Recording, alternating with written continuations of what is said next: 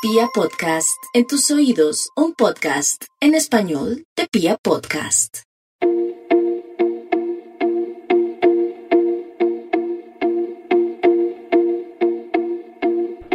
Si diez veces nos caemos, diez veces nos levantamos. Soy Alejandra Quintero Nonsoque y esto es Dream Girl.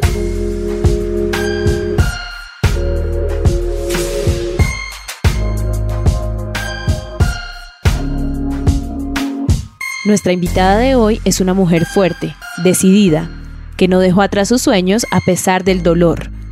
Una lesión la alejó de las canchas, impidiendo su debut en la liga femenina, pero en menos de dos meses logró recuperarse. Hola, ¿qué tal? Muy buenas tardes. Comenzamos nuestra sección deportiva con noticias del fútbol femenino. Después de casi dos años sin jugar en un equipo profesional, la delantera Nicole Regnier aceptó el ofrecimiento que le hizo Equidad y firmó su vinculación con el club bogotano. Sus metas son ser campeona de la liga y volver a la selección Colombia.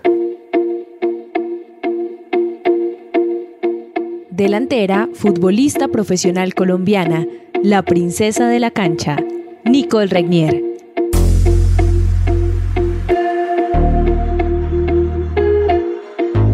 Seguimos conociendo a esas Dream Girls, que son el sueño de muchas, que son el ejemplo a seguir de otras y que con trabajo y con dedicación cumplen sus sueños.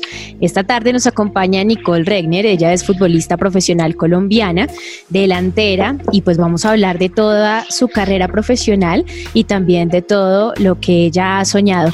Nicole, bienvenida a este espacio y muchísimas gracias por acompañarnos.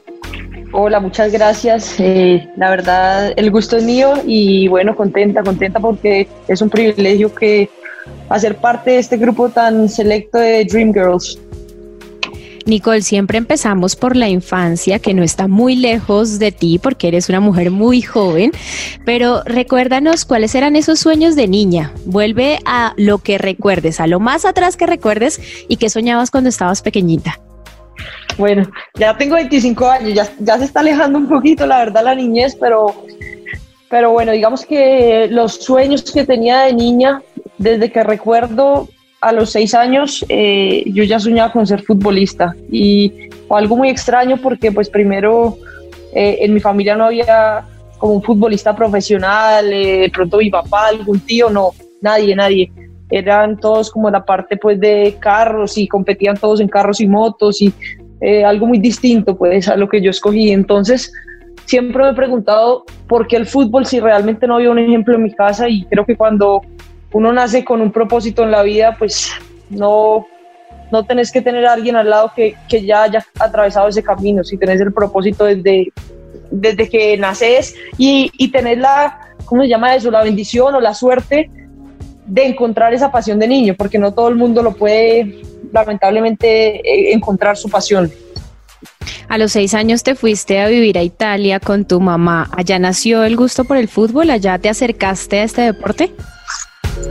Sí, allá me terminé de enamorar eh, por el fútbol, me terminé de enamorar, pero digamos que cuando yo tenía dos años y medio, mis papás se separaron y yo tengo recuerdos ya a los cuatro años jugando mete gol con mi papá, pues obviamente casi que no, yo no podía ni patear la pelota, pero siempre fue lo que, lo que jugué con él. Eh, jugué muchos juegos de niños, eh, yo odiaba las muñecas, el color rosado, todo eso nunca fue como mi estilo. Hoy en día el rosado me gusta muchísimo y el morado también, pero cuando estaba niña no hacía nada de lo que hacía una niña normal. Eh, las muñecas pues, no, las volteaba, no las volteaba ni a mirar sino que todo eran balones, carros, eh, jugar con un Nintendo que, que había, o sea, todo, era, eh, sí, era como, no sé, era más brusca que yo creo que todas las niñas y, por eso con mi papá la llevaba también y mi papá es un tipo gigante, entonces obviamente no íbamos a jugar muñecas ni mucho menos, sino que siempre era mete gol, mete gol tapa, desde que yo estaba muy chiquita, pero ya a los seis años sí, me fui a vivir a Italia con mi mamá eh, y, allá pues conocí realmente la pasión por el fútbol, cómo lo viven los italianos, eh, viví en Milán, que es una ciudad pues totalmente futbolera y me tocó una época maravillosa del Milan. Eh, mi primer equipo pues que me hice hincha es el Milan y fue yo viví allá del 2000 al 2003 entonces fue una época maravillosa el Milan fue campeón de Champions de, mejor dicho fue, fue hermoso y y ya yo creo que por eso me enamoré tanto del fútbol. Y cuando dijiste lo mío es el fútbol, ¿siempre tuviste apoyo por parte de tu familia? Pues, nunca me cortaron las alas, la verdad. Eh, digamos que siempre, siempre tuve apoyo en el sentido que a mí nunca me dijeron que no lo podía hacer. Eh, me imagino que ellos no pensaban que yo iba tan en serio cuando les decía que iba a ser futbolista profesional. Eh, mi abuela, yo creo que al comienzo sufrió mucho, trataba de regalarme muñecas, otro, otro tipo de juguetes para que yo dejara el balón a un lado, porque pues imagínate, en la cabeza de una abuela, eh, lo que puede ser que le nazca una, una niña que solamente patea balones, o sea, era como impensado, era un deporte totalmente eh, considerado de hombres, y pues yo nací así, con ese gusto por el fútbol, eh, mi mamá y mi papá siempre me apoyaron, pero como te digo, yo creo que ellos no creían que esto iba tan en serio, y tampoco nunca me llevaron a entrenar, es la realidad.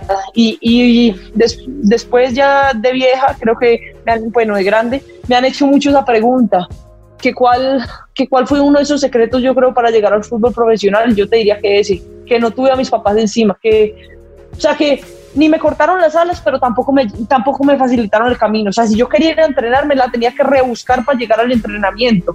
Y yo creo que todo eso hace que uno valore más lo que uno está haciendo si, te, si los papás te ayudan mucho, al final no llegas. ¿Cómo hacías para combinar ese gusto por el fútbol, por el deporte, con la parte académica, con el colegio, las labores que tenías que hacer como niña normal? Fue muy duro, la verdad, fue muy difícil. Eh, perdí, perdí dos veces eh, un año.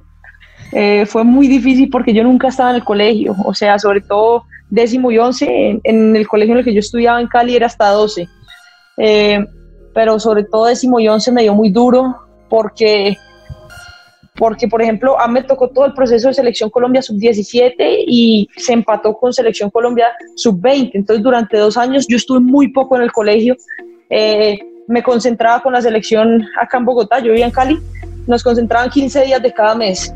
Entonces, estaba 15 días en el colegio, 15 días acá con la selección, 15 días en el colegio. Y cuando en esa época, pues yo me acuerdo que no se veíamos precálculo.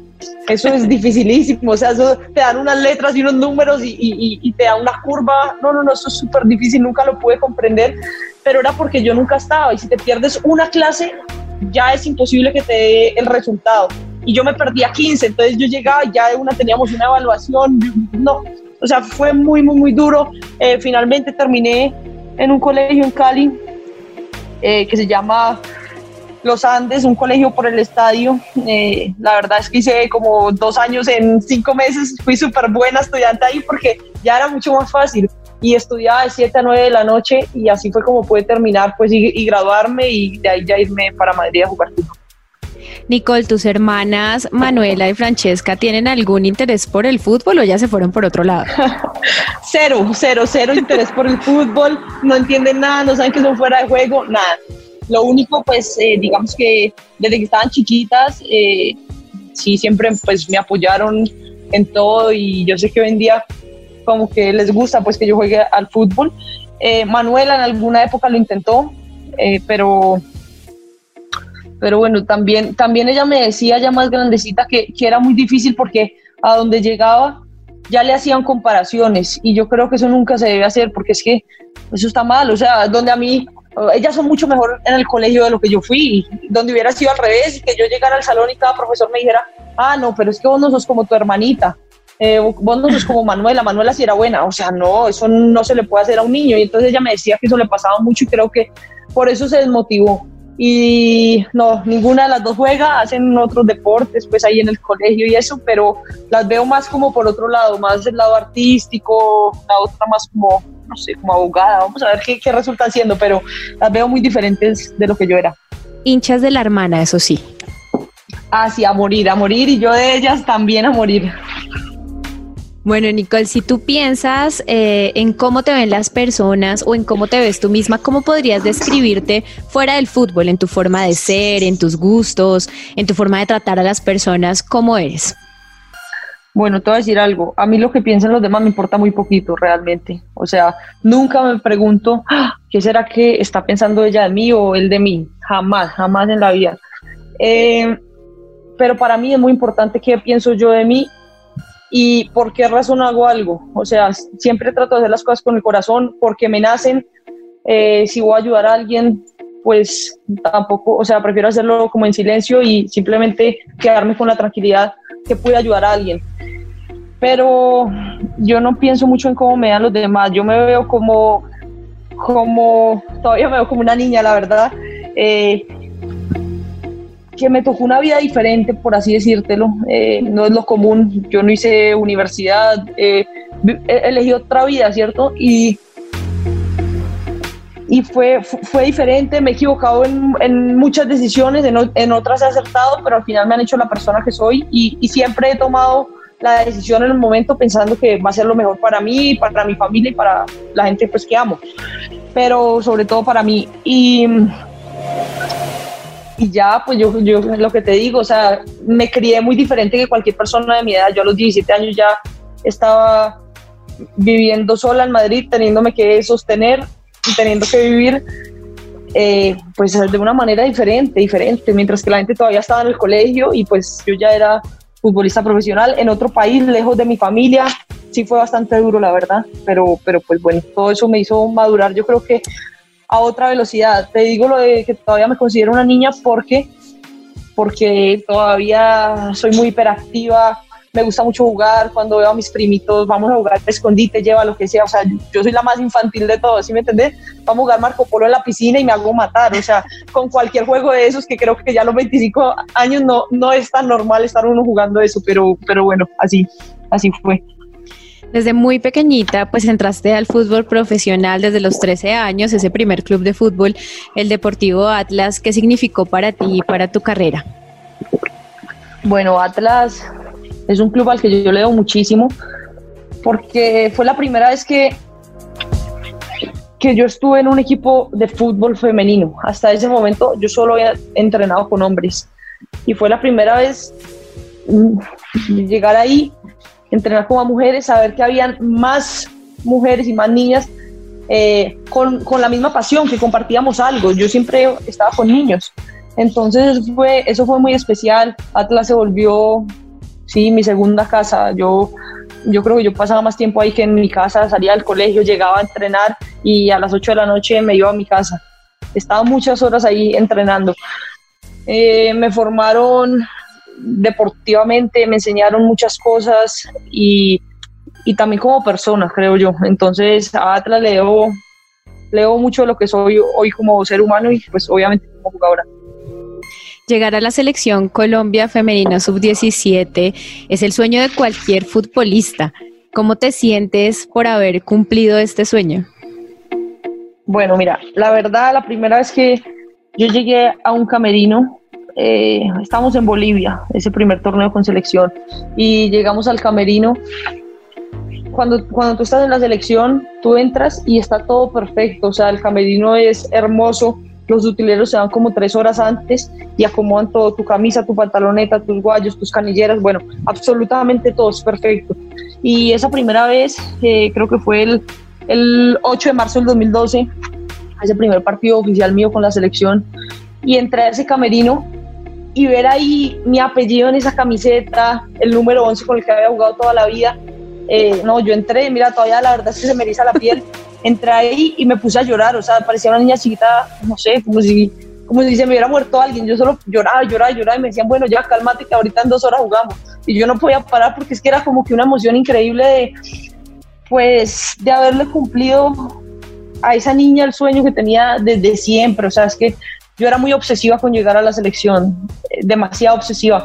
De hecho, hoy en día, eh, cuando así nos encontramos, pues eh, con, con, mis ex compañeros pues, de, de colegio eh, y nos encontramos. Hoy en día nos reímos muchísimo porque más de uno que en esa época me pidió el cuadro, pues no sé, así, así le decíamos en Cali, o sea, como que me decía que si quería ser su novia, yo les decía, no, no, espérate que cuando yo llegue a la selección ya, ya me puedo enfocar en los niños, pero por ahora no, yo no puedo, yo no puedo tener novio, yo no puedo tener nada que me distraiga.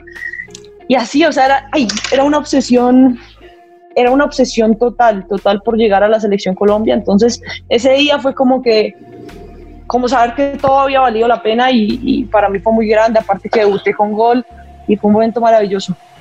Además que pues quedaron en tercer lugar, pudiste hacer gol, dos goles en ese torneo y no solamente era debutar, sino demostrar que sí debías estar en esa selección.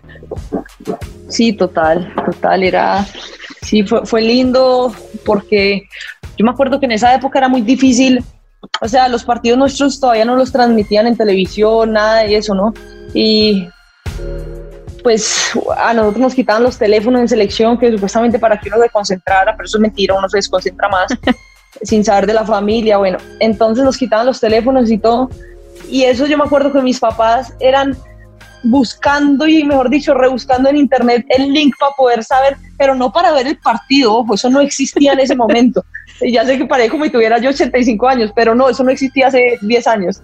Y, y resulta que entonces se metían a un link para ir siguiendo el minuto a minuto. O sea, mi mamá me decía que eso era el estrés más grande del mundo, porque pues eso lo actualizaban cada 10 minutos o cada 5 minutos. Entonces era muy estresante y, y pues sí, yo creo que yo creo que fue como, sí, lo que mi papá siempre me dijo, tenés que salir a esa cancha a disfrutar y, a, demostrar por qué estás ahí. O sea, me decía, valora mucho esta oportunidad que, o sea, en un país de 47 millones de habitantes, ponerle que ahí, en esa época había, no sé, 20 mil niñas que querían estar ahí, 30 mil, yo no sé cuántas, pero muchas. Y él me decía, o sea, demostrar por qué estás ahí, demostrar por qué te pones esa camiseta y anda a meter goles. Me decía, patear donde sea que es gol. Y yo pateaba, yo pateaba, pateaba. Y bueno, sí, en ese suramericano metí dos goles. ¿Qué significa esa camiseta de la selección Colombia para ti? Ponerse esa camiseta.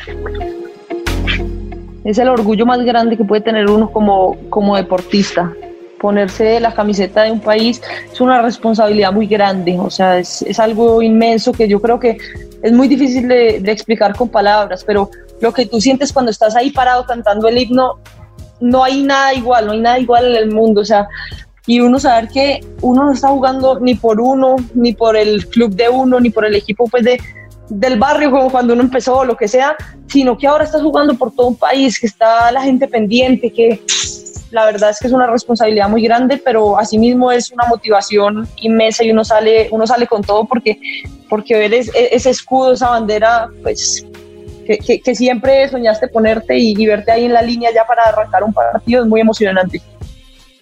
Nicole, tu talento y tu carrera te ha llevado por diferentes equipos, el Atlético de Madrid, el Rayo Vallecano, el América de Cali, el Junior.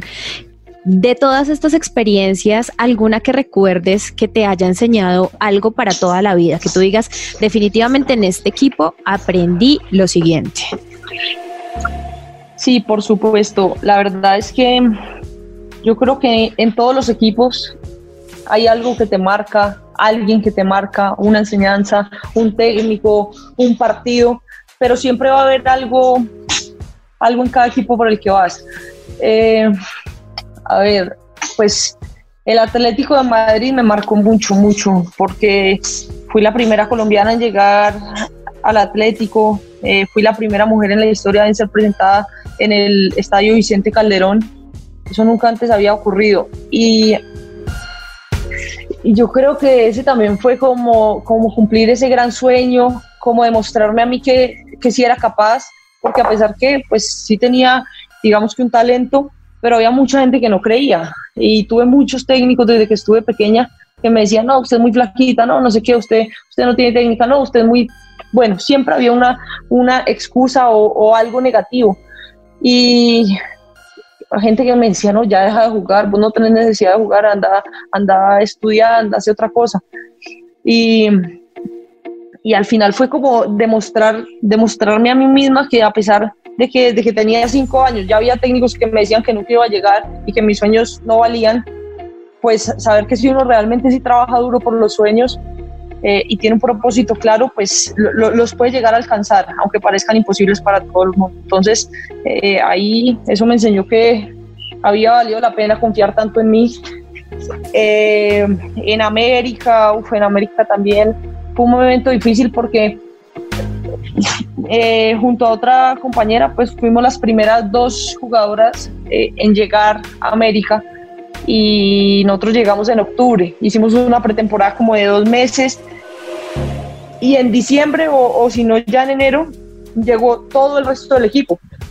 Pero hicimos una pretemporada demasiado larga, eh, me preparé muchísimo, yo creo que fácilmente, yo creo que esa es la vez que mejor he estado físicamente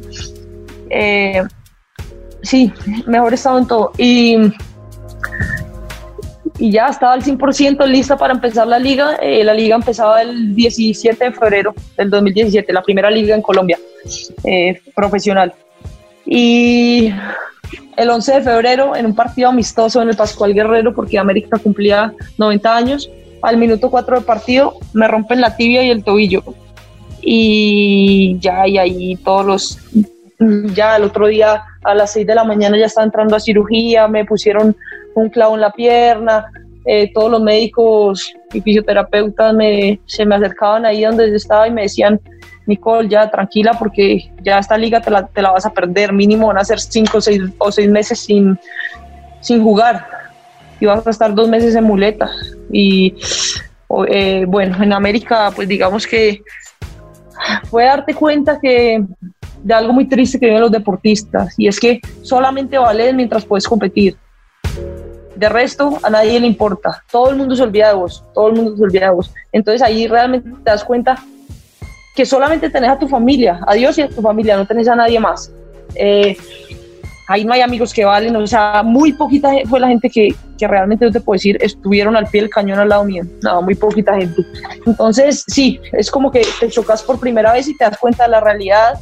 Eh, sin embargo, creo que todo eso me, me motivó y yo empecé, empecé a hacer una terapia intensiva, 9, 10 horas al día de fisioterapia eh, para poder acelerar los tiempos de recuperación. Yo hice todo lo que no se podía hacer y pues obviamente para la gente que está escuchando este podcast y los niños sobre todo no es un ejemplo, pero yo tenía como que algo adentro de mí que me decía, usted sí se va a recuperar, usted sí va a llegar, pero métale, métale duro porque usted sí va a llegar. Y entonces, pues nada, hice todo, todo lo que no se, supuestamente no se podía hacer, pero a la semana me corté el yeso, eh, a los 10 días me, me, quité todos los puntos, eh, porque yo decía, yo ya tengo que empezar a meterme a la piscina para poder eh, moverme con mi terapia y, y pues llegar. Yo decía, yo tengo que jugar esta liga, yo tengo que debutar, me he preparado demasiado duro para echar todo a perder por, por una fractura. Decía, no, no, no, yo aunque sea fracturada tengo que debutar. Entonces, bueno, empecé, empecé un camino largo, eh, fui encontrando en el camino gente que estaba dispuesta a seguirme con esa locura. Al comienzo ni siquiera mi mamá, o sea, fue poquito a poquito ir convenciendo a todo el mundo, mm, pero fue como soltar las muletas, mi mamá gritaba, o sea, fueron pasos muy locos. Ya me estoy alargando mucho la pregunta, si querés en otra. sigue, sigue contándonos la historia, no hay problema. No, no, es que no, no los quiero aburrir con el cuento, pero entonces, bueno, o sea, empecé, no, que ya voy a soltar una, una muleta a los 15 días, después la, la otra, mi mamá gritaba, bueno, en fin, todo fue muy así. En esa época, listo, conseguí una fisioterapeuta que fuera a mi casa a hacerme terapia mucho tiempo, muchas horas. Y y ojo, no era fácil conseguir una fisioterapeuta que estuviera dispuesta a romper todos los tiempos de recuperación. Yo les llamé a varias, yo, ¿usted está dispuesta? No, es que la parte médica, es que, bueno, no, no me sirve, chao. La siguiente, así, así, hasta que encontré una persona que sí está dispuesta a ayudarme independientemente. Yo le decía, si a mí se me llega a romper la, la tibia otra vez, tranquila, es culpa mía, jamás voy a decir que es culpa suya. Yo admitiré que fue mi culpa por acelerar. Y así fue todo el proceso. A mí me operó un médico muy bueno en Cali que se llama Beto Ochoa, eh, que es un médico muy rígido con todos los tiempos. O sea, si él te dice seis meses, no te, no, te lo baja. Y yo decía, a mí no me importa, a mí no me importa quién me operó, yo lo voy a convencer. Bueno, y me conseguí una enfermera que, bueno, yo iba todas las noches donde ella. Y entonces me, me ponía, digamos que me emplastificaba, no sé cómo se puede utilizar esa palabra, todo el tobillo y toda la tibia con unas matas eh, de árnica, bueno, yo no sé qué cantidad de matas eran, pero de eso pues tengo muchas fotos, eh, y, de aceites, y me emplastificaba eso así, tan, tan, tan, tan, toda la pierna y, y, me ponía unas bolsas, porque entonces, según ella, eso chupaba la inflamación y yo tenía toda la pierna morada, y, y eso hacía que circulara más y todo ese tema. Yo le dije, hágame lo que me tenga que hacer, yo solo confío, hágalo y yo dormía con eso toda la, toda la mañana, amanecía esa cama llena de aceite, mi mamá me quería matar, bueno, eso fue un desastre. Yo durante todo ese mes estuve en la casa de mi mamá, mi mamá aprendió a hacerme terapias, bueno, fue digamos que un trabajo en equipo impresionante, ahí, ahí una vez más comprobé que uno solo no logra nada, pero uno con un buen equipo puede lograr lo que se, lo que se proponga. Y el caso es que, en fin, yo aceleré todo, me fui, me tomé una radiografía, porque el médico me decía, no, yo antes de los dos meses no te hago una radiografía por nada, porque este hueso no, no, no va a estar listo. Bueno, yo me conseguí la orden por otro lado, tan se la dejé en el consultorio al mes, eh, y, yo lo llamaba todos los días, yo Beto, por favor, mira la radiografía, Beto, yo ya estoy lista, por favor. Bueno, el caso es que para resumirles, a los dos meses, Beto Ochoa, yo ya lo tenía tan cansado, o sea, todos los días le mandaba WhatsApp y lo llamaba, y yo ya lo tenía tan, tan, tan cansado que, que Beto me dijo, a los dos meses me dijo, ¿sabe qué? La espero mañana, me dijo él. Yo le dije, hágame la prueba que usted necesita para darle alta a un jugador o sea, lo último ¿Cuánto se demoraba una lesión de estas en recuperarse? Cinco o seis meses, cinco o seis meses. Bueno, pues a los seis meses, eh, perdón, a, los dos meses, él me dice, la espero mañana para hacerme esa prueba. Te imaginarás, yo ni dormí, porque obviamente, pues, o sea, yo ya podía caminar y todo eso, pero pues yo estaba todavía bastante cruda, a pesar de toda la fisioterapia que había hecho ese, eh, eh, todo ese tiempo. Mi mamá me acompañó al médico de hecho, pues todo eso está grabado porque era una locura. Y entonces empezamos la prueba, esto me, hizo, me dice, bueno, ya arranque, haga skipping, no sé qué, yo haciendo skipping, listo, hasta ahí vamos bien. Bueno, me hizo unas pruebas de fuerza porque cuando uno vuelve de una lesión no puedes tener no puedes tener mucha más fuerza en la pierna, digamos, buena que en la pierna lesionada, porque si no te vuelves a lesionar, tienes que estar parejo en fuerza. Entonces, pues efectivamente eh, me hizo la prueba, yo ya estaba más o menos bien eh, en cuanto a fuerza. Y la última me dijo, parate en esta camilla, una camilla así altísima, me dijo, tenés que saltar al piso y caer con las dos piernas al mismo tiempo. Si vos puedes hacer eso, yo te doy de alta. Bueno, pues yo me monté en esa camilla y eso parecía como un precipicio, o sea, como yo me fuera a tirar, yo no sé, el Everest, una cosa así loca mi mamá gritaba, me decía, me decía, Nicole, no se vaya a tirar, no importa, tranquila, no importa si todavía no puede jugar, no se vaya a tirar, se le va a romper esa pierna. Y yo, no, no, no, tranquila. Y entonces de repente, pues ya, yo dije, no, ya, si se rompe, se rompe, yo tengo que saltar a ver qué pasa. Y yo salté desde esa camilla y caí. Bueno, eso me dolió, mejor dicho, me pasó un corrientazo desde el tobillo hasta acá, hasta la frente. Horrible, horrible. Todavía tengo escalofríos con, con, con, ese dolor que yo sentí en ese momento. Y Beto me dice, ¿te dolió? Y yo no, para nada. No me pero así, o sea, pero como con la lágrima calle a punto de salir y yo no, Beto, no me dolió, listo. Él me acostó en la camilla, me masajeó ese tobillo, me lo movió para todos los lados y me decía, ¿te duele? Y yo, no, no, no me duele, no me duele, ya estoy lista, pero yo me quería morir del dolor, me estaba muriendo el dolor por dentro. Y bueno, efectivamente, pues eh, al final de ese día, pues me, me da de alta y me dice, bueno, ya puedes empezar tu trabajo en campo. y y ahí yo le dije, pues yo le dije, Beto, pues muchas gracias, la verdad, tal. Y le dije, nunca, o sea, es lo, es lo mismo que pasa con los técnicos. La gente se basa, eh, se, se, basa como en el promedio, como en todo el mundo, ¿sí? Eh, entonces, y yo creo que eso está mal. Beto me decía, es imposible que vos estés bien a los dos meses. Yo le decía, no te bases por teléfono siempre le decía, no te bases en lo que se demora todo el mundo, porque es que ellos no trabajan como yo, yo trabajo nueve horas al día, mientras que los demás trabajan dos. Entonces yo sí puedo acortar los tiempos, por favor dame la oportunidad de mostrarte que yo ya estoy bien. Y yo creo que eso es lo mismo, uno lo puede aplicar a la vida, o sea, jamás puedes decir, no, como todos son bajitos o todos son flaquitos, no van a llegar a ser jugadores profesionales. No, siempre hay alguien que, que daña esa regla. Entonces, por eso si algún día yo llego a ser, no sé, entrenadora o llego a tener algún cargo eh, con algún poder, pues yo tengo muy claro que no te puedes basar en todo lo demás, porque siempre hay un caso que es diferente. Y bueno, entonces en América pues aprendí eso. El caso es que debuté a los dos meses y medio. Después de, o sea, hice 15 días de trabajo de campo, pues yo estaba todavía súper dolorida. Y, ¿Quedó algún rezago de esa lesión o todo perfecto después ya con el entrenamiento y con el día a día? No, cuando debuté con mucho dolor, eh, pero debuté con gol, pateé por izquierda porque con derecha me dolía, con derecha me dolía demasiado patear y el gol que me metí fue con izquierda. Yo creo que casi todo el partido jugué con la zurda, pero es que en serio todavía pues no estaba, pero aún así la ilusión era tan grande por debutar en esa liga y, y valió la pena, valió la pena. De ahí quedaron como tres o cuatro partidos más pero alcancé a jugar y alcancé a cumplir mi sueño de, jugar la primera liga profesional, que me la pude haber perdido y gracias a Dios no fue así. Entonces, en América aprendí eso, aprendí que, que al final la familia es lo más importante, o sea, es la son los únicos que siempre van a estar en las buenas y en las malas. y uno a veces pierde eso de, vista y, es así. Eh, aprendí eso, aprendí que hay que ser muy humilde siempre porque cuando de pronto pensás que, ah, no, yo, yo soy la mejor o como estoy jugando bien, de repente llegan acá, así, pa, te, te cortan ahí el, el pelo para que te volvás a acordar que, que, no, que al final todos somos iguales y, y, hay que seguir trabajando cada día por el objetivo que tengas. A veces se piensa que, que, nuestras Dream Girls no tienen dificultades, que la vida es muy sencilla, que obviamente llegan a una posición y llegan a un lugar en donde su talento empieza a brillar y de ahí para adelante todo parece ser muy sencillo. También, además de esta dificultad de tu lesión, hubo una que eh, fue muy sonada y fue el tema del acoso. No solamente contra ti, sino contra muchas jugadoras y casi que te convertiste en una de las abanderadas de este tema. ¿Cómo fue esta situación en tu carrera y por qué decides salir a hablar y a decir, a mí me está pasando esto?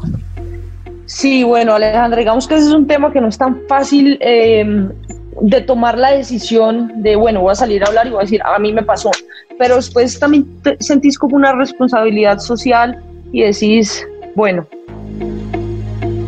si yo puedo cambiar algo para que alguna niña que también ama el fútbol como, como yo siempre lo he amado y a ella no le pase, pues yo tengo esa responsabilidad de decir, no, venga, acá está pasando, eh, acá, acabo de, mejor dicho, acá está pasando algo, yo tengo que hacer algo para que a esta niña no le ocurra lo mismo.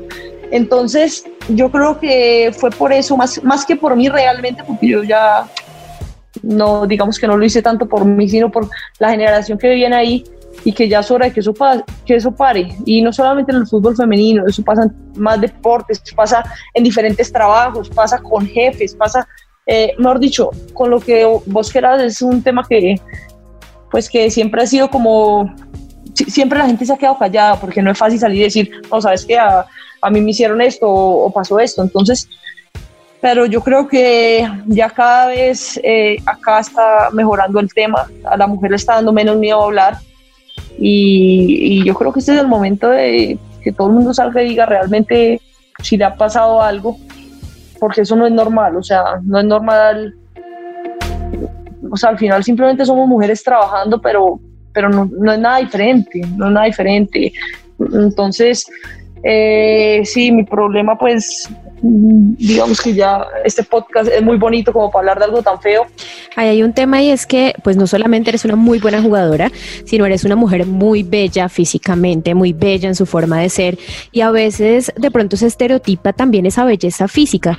¿Crees que en el caso específico de las deportistas es una ventaja o es una desventaja o de alguna forma eh, les afecta ser bellas físicamente? Alejandra, eso, es muy compleja esa pregunta, la verdad.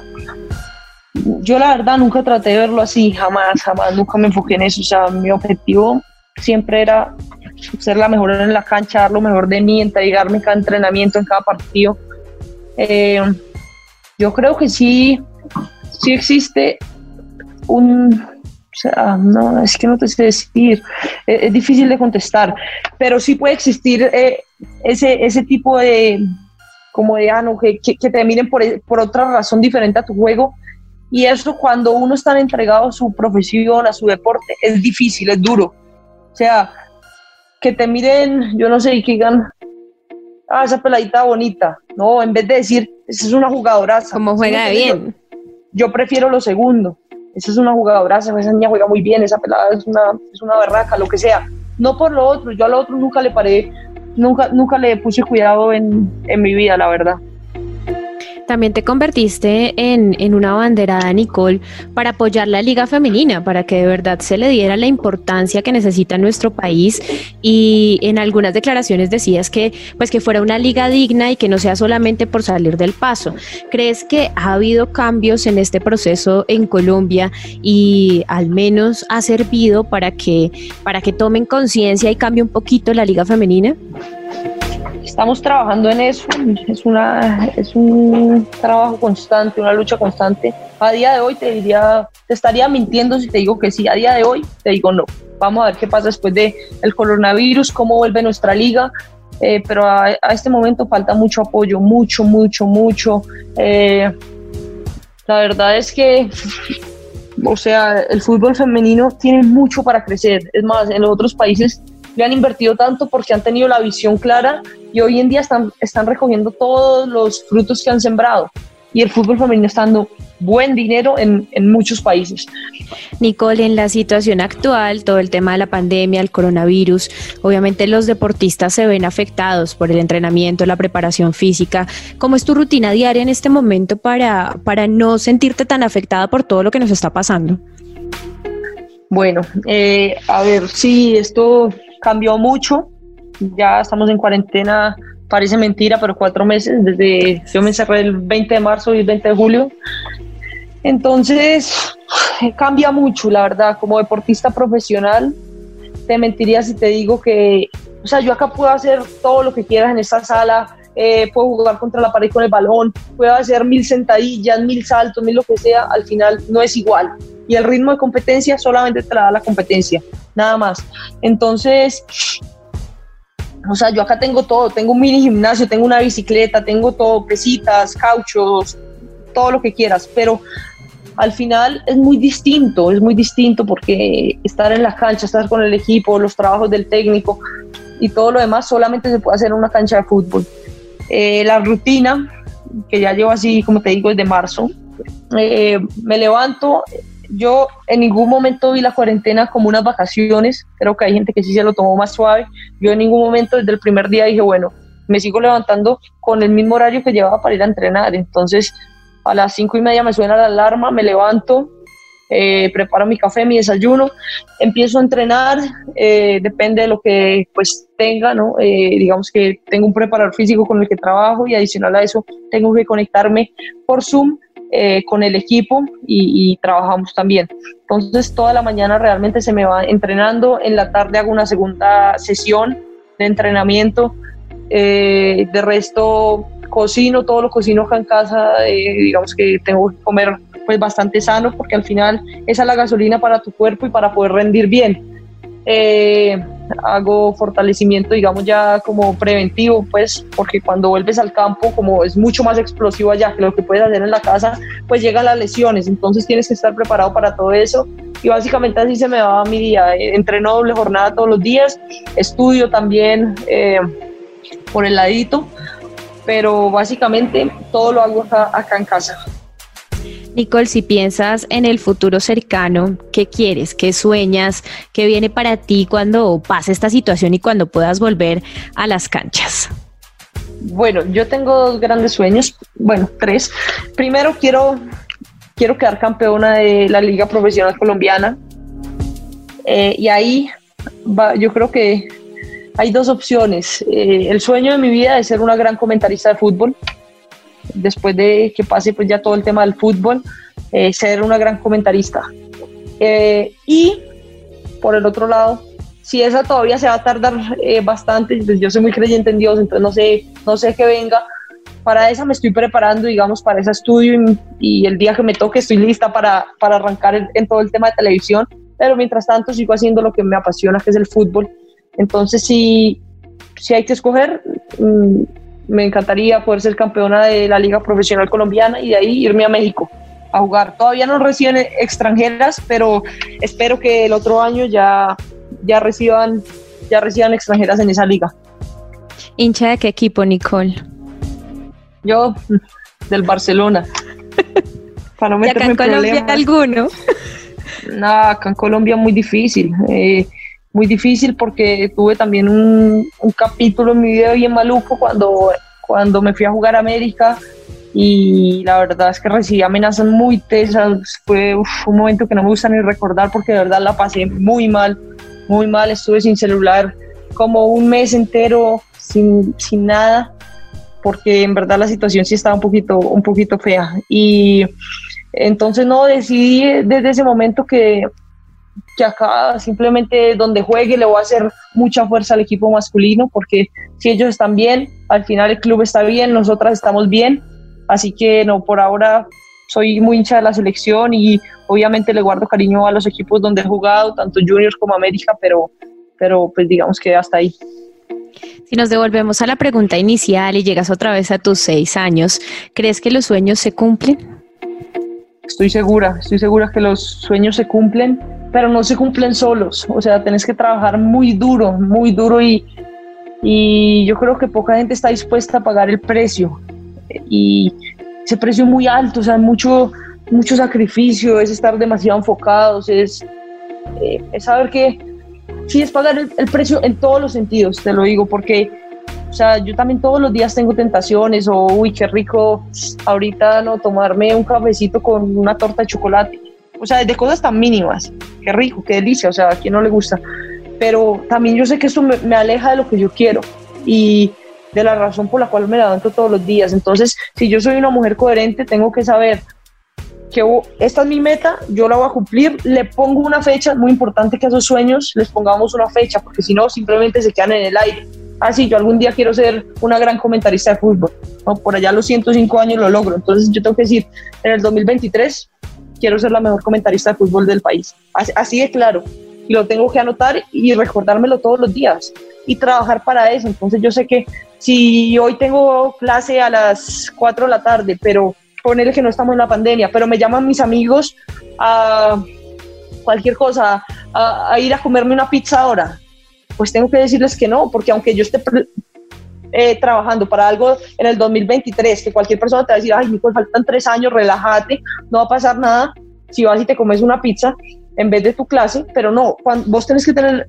el objetivo demasiado claro para que eso se cumpla, porque suena muy lejos en tres años, pero si yo no empiezo escalón a escalón a ir sumando lo que me va a llevar hasta ese sueño, chao, o sea, no, no lo voy a cumplir. Entonces, es estar obsesivamente enfocado en ese sueño para cumplirlo. A mi modo de ver, puede que me equivoque, puede que no sea la, la verdad, pero para mí sí.